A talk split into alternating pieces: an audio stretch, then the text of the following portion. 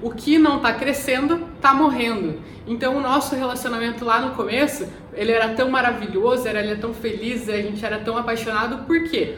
Porque a gente estava sempre se esforçando um pelo outro, a gente perdoava o outro quando o outro errava, sabia que não tinha feito de propósito, a gente estava querendo sempre surpreender a pessoa, a gente estava investindo naquele relacionamento, comprando presente, levando para jantar, fazendo a pessoa se sentir especial, a gente estava o tempo inteiro maquinando o que fazer para tornar esse relacionamento cada vez melhor.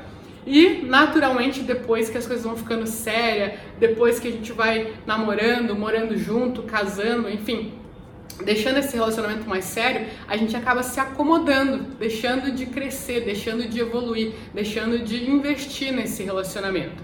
E como eu falei, o que não cresce morre. Então se a gente não está investindo para ele crescer, ele vai morrer.